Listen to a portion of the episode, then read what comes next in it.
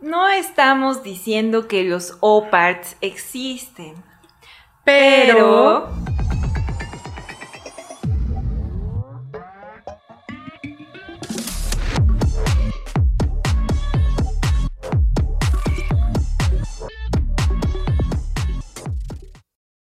Bienvenidos a un nuevo episodio de Sucede en la Madrugada, el Boom Tic Tac Espacio Tiempo. Y Sucede en la Madrugada es un podcast en donde hablamos de todas esas cosillas interesantes que salen en las películas de ciencia ficción, que nos causan gran intriga. Y el día de hoy vamos a hablar de un tema que en lo personal me parece muy interesante, de cuál vamos a hablar, Pau. Hoy vamos a hablar de los OPARTs. Y se preguntarán, ¿qué son los OPARTs? Bueno, este es un término en inglés, el cual significa out of place artifacts, o sea, artefactos, objetos fuera de lugar. ¿Y qué, ¿Y qué, son los OPARTs? Los OPARTs son todos estos objetos que han sido encontrados en diversas partes del mundo, pero que dependiendo del material, su imagen, cómo están elaborados, no pertenecen a, la era en la que se supone fueron creados o al lugar en el que se supone fueron creados. ¿Y, por, qué, y por qué escogimos este tema? Dinos, Free. Free fue la que lo, sugirió. ¿Por qué, Frida? Ah, bueno, yo lo sugerí porque en alguna de las tantas conversaciones que uno tiene, pues me habían comentado de este objeto hallado en X lugar y dije, wow, esas cosas existen y ya no sabía cómo se llamaban, no sabía que se llamaban O-Parts, pero bueno, ya después comentando la Pau, pues ya investigamos y encontramos qué era esto que me causaba curiosidad. Y bueno, el, el término O-Part em, fue, fue sugerido, quien lo dijo por primera vez, fue Ivan T. Sanderson. Ivan T. Sanderson fue un biólogo, escritor y, criptozoólogo escocés. Él se dedicaba a la investigación de, varias cosas. Ahorita hablaremos un poco de qué es la de qué es la criptozoología. Pero él, él, también se dedicaba a esto, a, a investigar objetos de dudosa procedencia, digamos y fue el que bautizó estos objetos como OPARTs. Sí, lo, mencionó. Él sobre todo estaba, como dijimos, interesado en la criptozoología, que, pues justamente para quien no sepa, es esta pseudociencia que estudia estos, estos cosas, entes, no sé cómo decirles, pero es básicamente pie grande. Sí, todos estos seres que no se sabe si existieron o no, especialmente animales, digamos. Pues no sé si pie grande.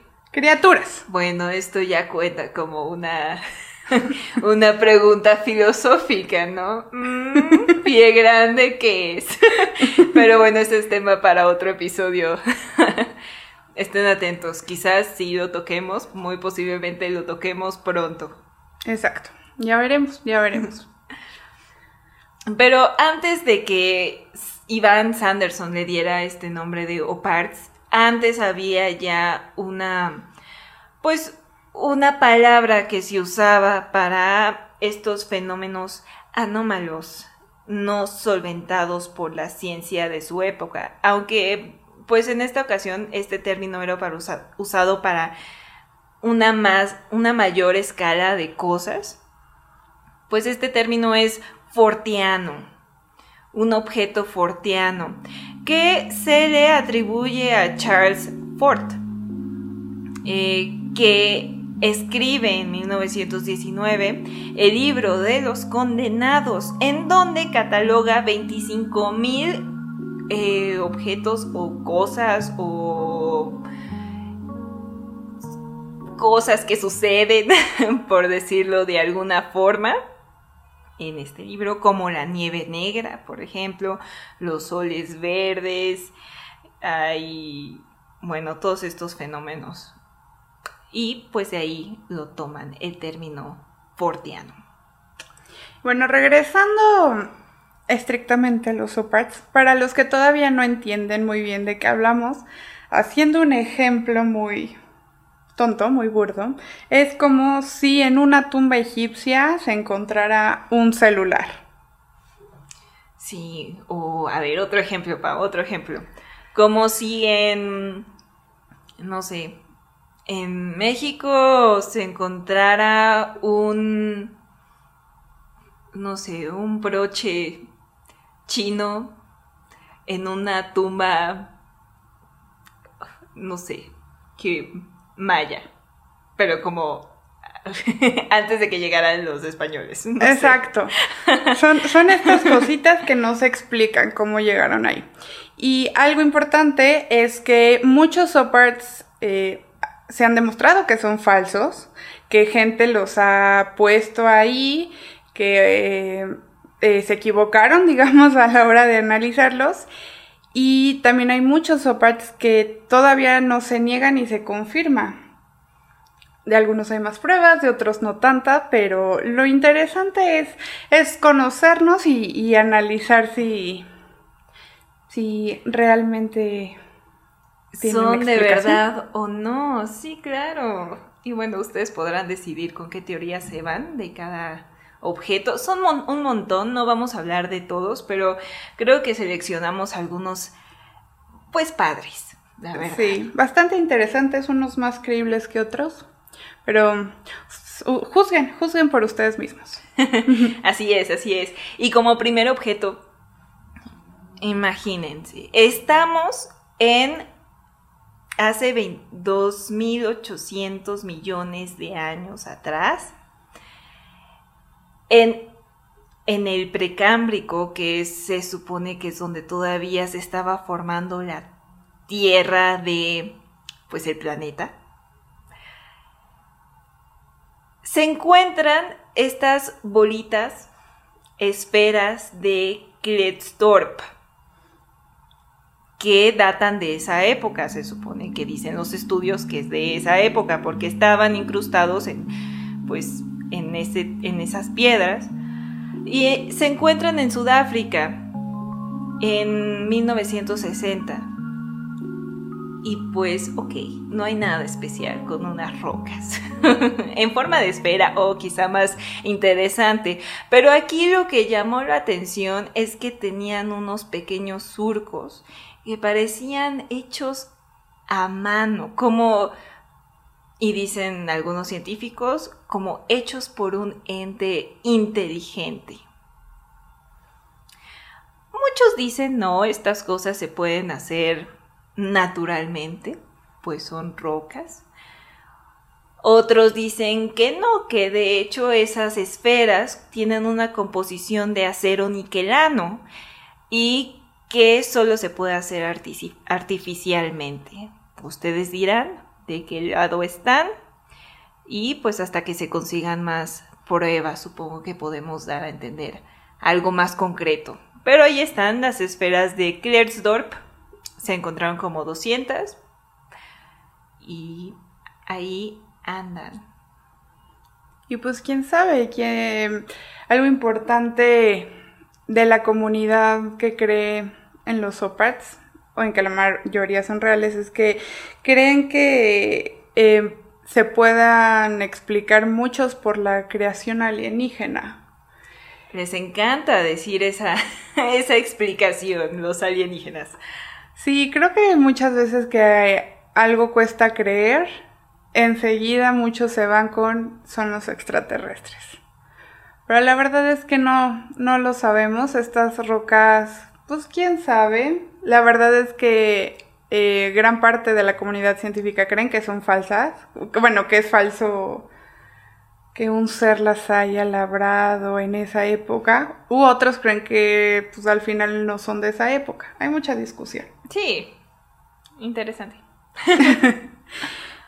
continuando con nuestra lista, tenemos a Lopard que se llama Tamil Bell o la campana de Tamil. Esta es una campana de bronce que se encontró alrededor de 1836 y el, el que la analizó por primera vez es, fue el misionario William Collins. Esta campana es, eh, era un pedazo nada más y él la descubre porque unas personas la estaban utilizando como una olla para cocinar.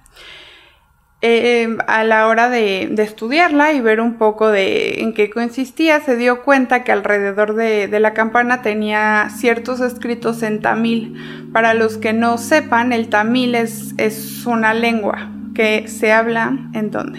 Eh, pues ahí por Sri Lanka y en la parte norte de India. Eh, también sigue siendo hablado todavía, no está muerta ni nada. De hecho, está hablado por pues varios. Entonces, ahí sigue. Y lo interesante de esta campana es que em, por, por, los escritos, por cómo está hecha y todo, se cree que fue elaborada alrededor de unos 300, 400 años antes de, de que la descubrieran, ¿no? Entonces estamos hablando alrededor de los 1300. Lo interesante es que pues no, no hay no hay datos de que en ese entonces entre India y Nueva Zelanda hubiera comercio. También para los que no saben, eh, Nueva Zelanda fue una de las islas que tardó más en ser pobladas. Si buscan un poco, Nueva Zelanda se cree que fue poblada alrededor de entre 1200 y 1300 por diferentes tribus. Por eso no, no se cree que alguien pudiera haber llevado la, campana, digamos, de India a, a, Nueva Zelanda. Hay muchas teorías de, de cómo llegó ahí. Una de, de, las que más se cree es que algún barco comerciante, eh, pues que sí tenía contacto con India eh, haya naufragado o haya tenido un accidente por el cual se haya caído y haya llegado hasta ahí. También lo interesante de la campana es que a pesar de que está en, tamil, eh, no es un tamil moderno, no es el que se habla actualmente, ni el que se hablaba en 1800, es un tamil muy antiguo. Me parece interesante. No sabría decir cómo llegó a Nueva Zelanda, la verdad es que tal vez alguien sí la llevó muchos años después, pero es interesante cómo este cacho de objeto lo usaban ahí. Para asar sus papas. Para cocinar. Eso está padre. Y, y yo sí creo que sí pudo haber naufragado. Me parece una teoría muy, muy fácil, como pensar que así pasó, pero bueno, al final, quién sabe. Sí, además que solo era un cacho, entonces a lo mejor sí pasó por mucho, ¿no? O sea, sí se rompió o algo. Me encanta como dices, como el cacho tiene sentimientos. Pasó por mucho, déjelo en paz. Déjelo vivir al cacho la campana de Tamil. Es que creo que sería menos creíble si fuera ah, una campana en perfecto estado, la encontraron. Sí, sí, claro.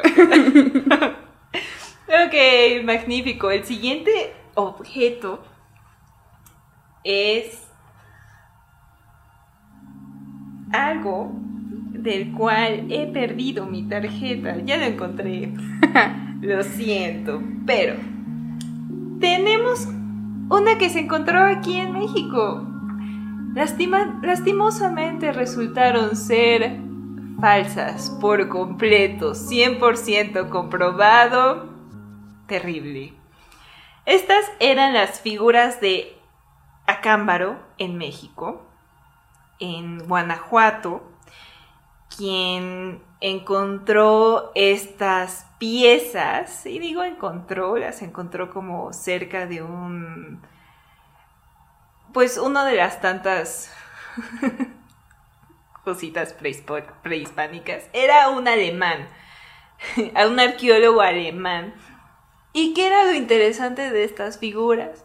Era que eran, se representaban hombres conviviendo con dinosaurios. Es decir, las figuras también tenían dinosaurios. Esta primera, la primera prueba que pasó, que pasaron estas figuras en 1969, pruebas científicas de a ver de cuándo eran, se supone que habían salido que eran de 2500 antes de Cristo. Esto era porque la prueba era muy nueva para su tiempo todavía era, supongo que difícil de manejar. Pero ya después, con los avances científicos se supo que de hecho era de fabricación moderna. Después, un arqueólogo estadounidense llegó a checar estas figuras de Acámbaro y se dio cuenta que los lugareños hacían estas figuras y se les estaban vendiendo al arqueólogo alemán como, como si las hubiesen encontrado. Es decir, le jugaron una mala broma. Una mala broma. Entonces, pues Sí, la gente creo que no se enteró de que al final eran falsas, entonces muchos siguen creyendo de que así se encontraron estas figuritas con dinosaurios y gente. Bueno, pues no, no jóvenes. Si quieren, si quieren buscar más al respecto, así pongan figuras encontradas en Acámbaro. La verdad es que se me hacen muy tiernas porque realmente se ven hechas de barro, de algún material parecido. Son como las que te dan en las ferias para que pintes con, con la pintura acrílica. Así son, la verdad. Deben darte para que pintes tus figuras de acámaro. Sí, es algo que pues no fue cierto, pero el hecho de que participemos en los OPARTS Está, padre, está, padre. que México esté mencionado en los OPARTS.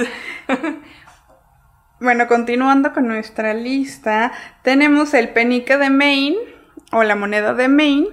Este era eh, una moneda que se encontró, vaya, en el estado de Maine, en Estados Unidos.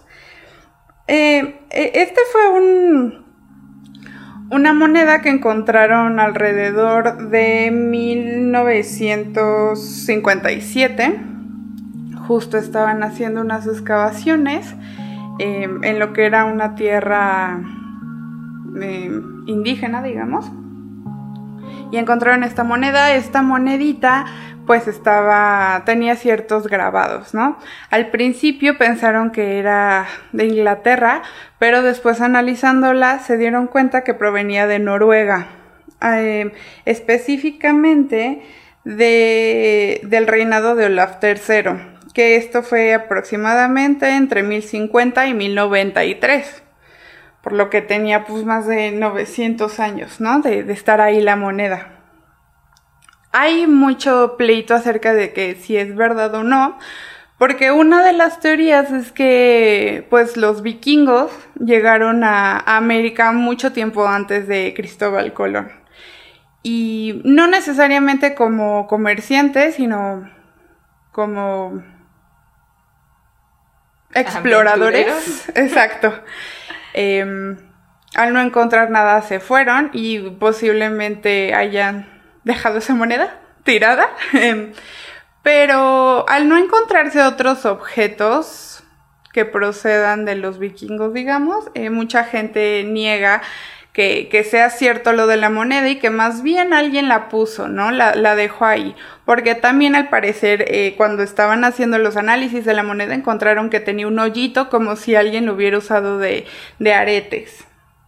O algo así. La verdad es que con el tiempo la parte donde está el hoyito se deshizo, entonces ya no se puede comprobar. Pero no sé, a mí me gustaría pensar que sí proviene de, de los vikingos.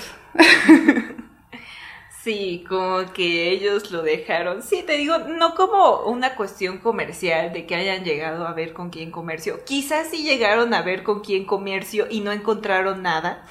Esa es una posibilidad y se fueron, ¿no? ¿Quién sabe? El siguiente objeto también es en México y este está más curioso todavía. Resulta que en 1933 el arqueólogo José García Payón estaba excavando en, una, en un entierro prehispánico en Toluca y se encontraron entre las piezas de oro y los huesos y cristal de roca, encontraron una cabeza de terracota. Ah, bueno, una cabeza de terracota normal. No, era romana. O al menos daba como que era de una persona con características romanas. Después se le hicieron estudios, una persona que, que, europea dijo que sí, efectivamente era romana y demás. Y pues está muy curioso eso. Se encontró bajo tres capas de suelo piramidal y la cabeza data eh, de 200 antes de Cristo. El entierro es de entre 1476 y 1521, es decir, antes de que de que Hernán Cortés entrara, se adentrara, y pues en 1521 es cuando por fin derrotó y terminó la conquista, ¿no? En, Tenochtitlan.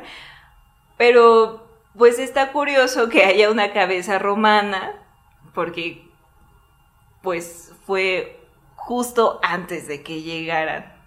La cuestión es que hay varias teorías de que porque esto no es real, todavía no se sabe. Es decir, esta sí es de las que puede ser, no puede ser, quién sabe, pero una de las teorías que me parece más curiosa y la verdad chistosa es que uno de los em, pues trabajadores arqueólogos de José García Payón, de los que trabajaba en su equipo, pues puso la cabeza ahí como una broma a a José García Payón. El arqueólogo. El arqueólogo, de que no, pues anotaba las cosas exactamente, es decir, como que no llevaba un orden en su bitácora, entonces le hicieron esa broma. Diciéndoles, diciéndolo, ahora se me hace raro porque pienso de dónde sacó la cabeza de terracota romana. Sí. ahora que lo pienso, ¿no? Todos tenemos una. la cargamos. claro, la pongo ahí al lado de mi buró. no sé. Eso está padre. Eso está padre. Pues Ah, es la cabeza, por si quieren buscar un poco más, es la cabeza de Tecaxic Calixlahuaca pero pueden buscar cabeza romana encontrada en Toluca. En Toluca.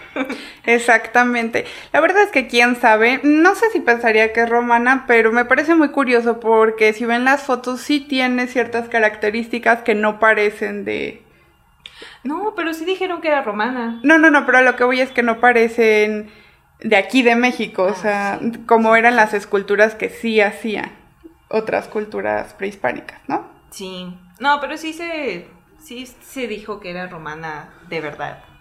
Hasta de... Pues no me acuerdo, pero no me acuerdo de que era romana, pero ahí va. Pero creo que es curioso, ya tuvimos uno part falso, ahora tenemos uno posiblemente verdadero. ¿Quién sabe? Pues ahí seguimos participando en los oparts. Y bueno, así como comentario rápido, también se encuentra el mapa de Piris Reis. Este es un mapa eh, también muy interesante porque este mapa se llama de Piris Reis porque el que lo hizo, pues así se llamaba, Piris Reis. Y se descubrió en 1929 en Estambul. Este era un mapa otomano que tenía parte de América en él. Eh, parte de América me refiero a, pues así, ha dibujado en él y con muchas características como de cómo era la cultura, cómo era la gente, qué tipo de animales había este mapa se hizo en piel de gacela en alrededor de 1513. Y lo interesante, obviamente en 1513, pues como sabemos ya se había pues no me gusta decir descubrir América porque pues América ya estaba, pero digamos que como lo encontraron los europeos. Los europeos, exactamente. Pero pues era muy poco tiempo para que alguien tuviera mm, algo tan detallado sobre América.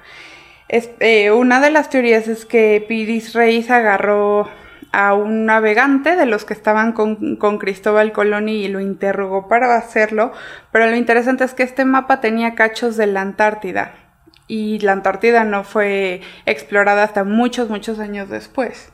La verdad este mapa es de los, eh, de los oparts que más se creen en él porque sí existe y porque es muy interesante verlo, o sea, no está al acceso de todo el mundo, pero en internet pueden buscar fotos y explicaciones. Sí, y así también como punto rápido, la lente de Nimrud, encontrada por el arqueólogo Austin Henry Layard en 1850 a orillas del río Tigris en Nimrud, que fue una antigua capital asiria. hoy es Irak, pero es una piedra de cristal de roca de hace 3.000 años y equivale como a una lupa de tres aumentos. Digo 3.000 años antes de Cristo, porque, pues sí, ¿no? este equivale a una lupa de tres aumentos, esta piedra.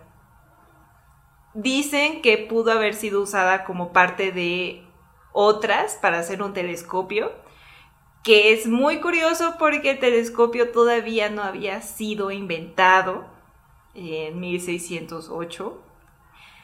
Entonces, ¿qué onda? O también que era para encender fuego y así, y la lupa.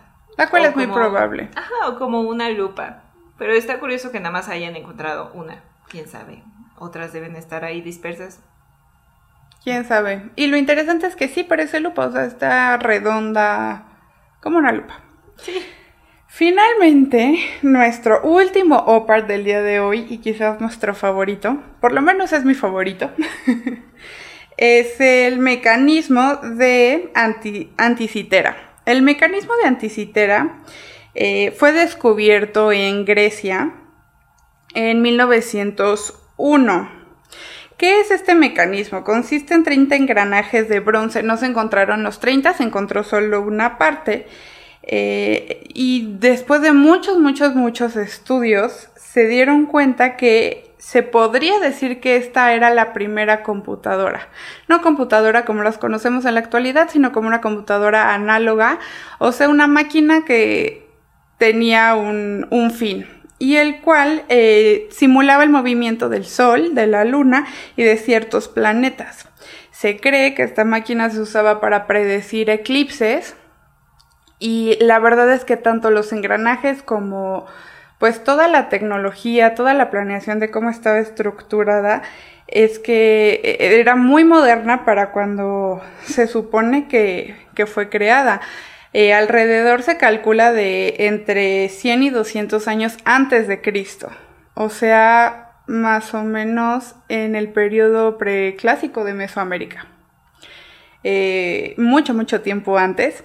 Este, este OPART, este mecanismo de anticitera, se, se halló en el mar, les digo, en Grecia, bueno, cerca de Grecia, y fue creado justo en Anticitera, que es una de las islas eh, griegas creen que un barco la llevaba eh, con los romanos, pero naufragó y pues regresó y se quedó ahí atorada. Y este es uno de los OPARTs en el que más se creen porque se ha comprobado que sí era una máquina, que sí te ayudaba con, a predecir los eclipses de sol y que sí era muy avanzado para su época y me parece estupendo. Está bien padre Adoro. si, si quieren ver cómo creen que funcionaba, igual yo creo que en la descripción de este video, si nos ven en YouTube, les dejamos un videito de cómo funcionaba esta máquina.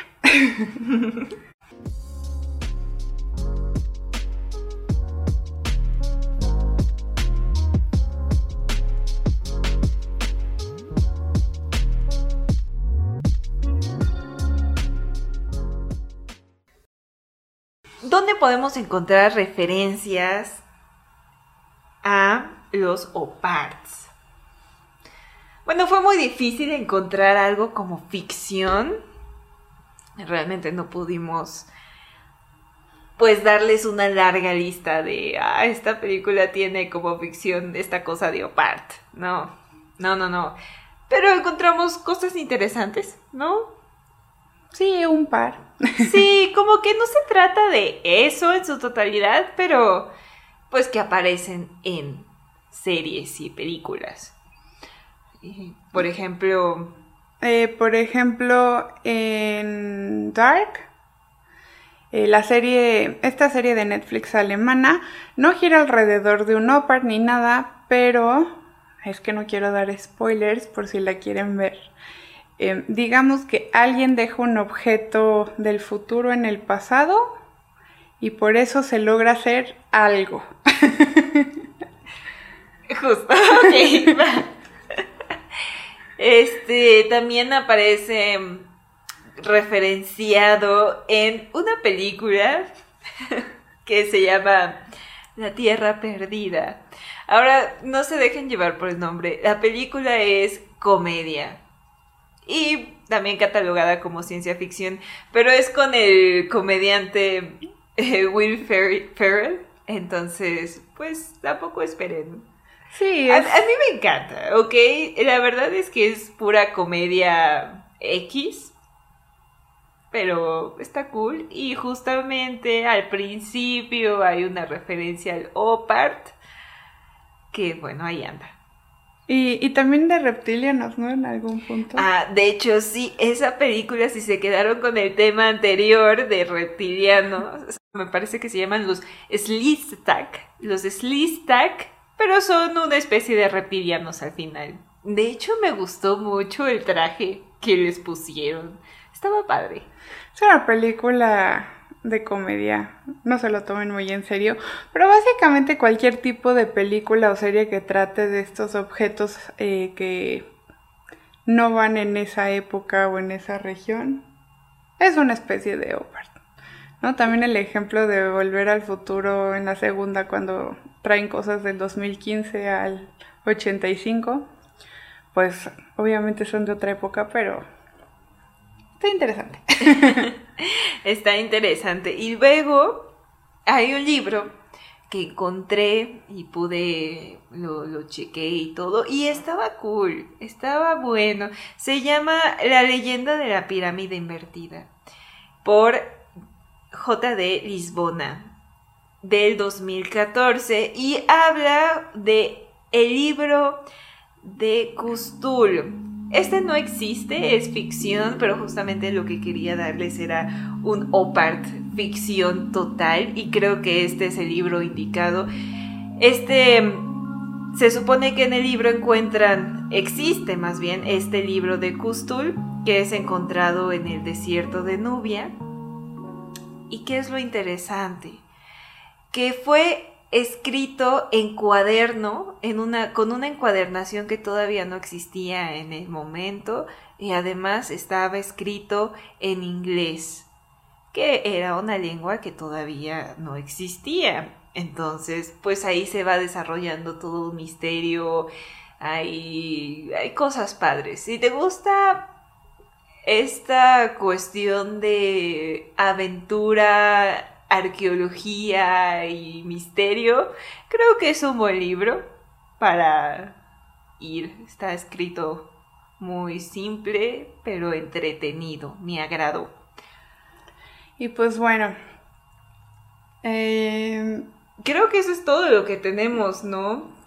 Eh, ahora sí que no distrajimos mucho porque como dijimos es complicado encontrar oparts que se traten encontrar exclusivamente de oparts, exacto.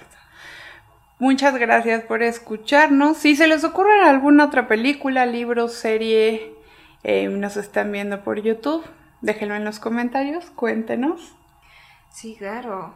Eh, sí, bueno, obviamente hay muchos documentales, ¿no? Sí hay documentales y libros de no ficción que hablan de los oparts, eh, ahí están, pero pues no queríamos centrarnos en ellos, ¿no? Exacto, como dato curioso y súper random, em, si son fan de Parchís, el grupo español, este, en el documental de Netflix hay una parte donde pareciera que una niña trae un celular, como un smartphone eh, lo cual unos han creído que eso es un opart. La verdad es que nunca sabremos qué trae esa niña, pero me parece muy interesante y muy gracioso. y pues ya, como dijo Pau, eso es todo. Eh, muchas gracias por escucharnos.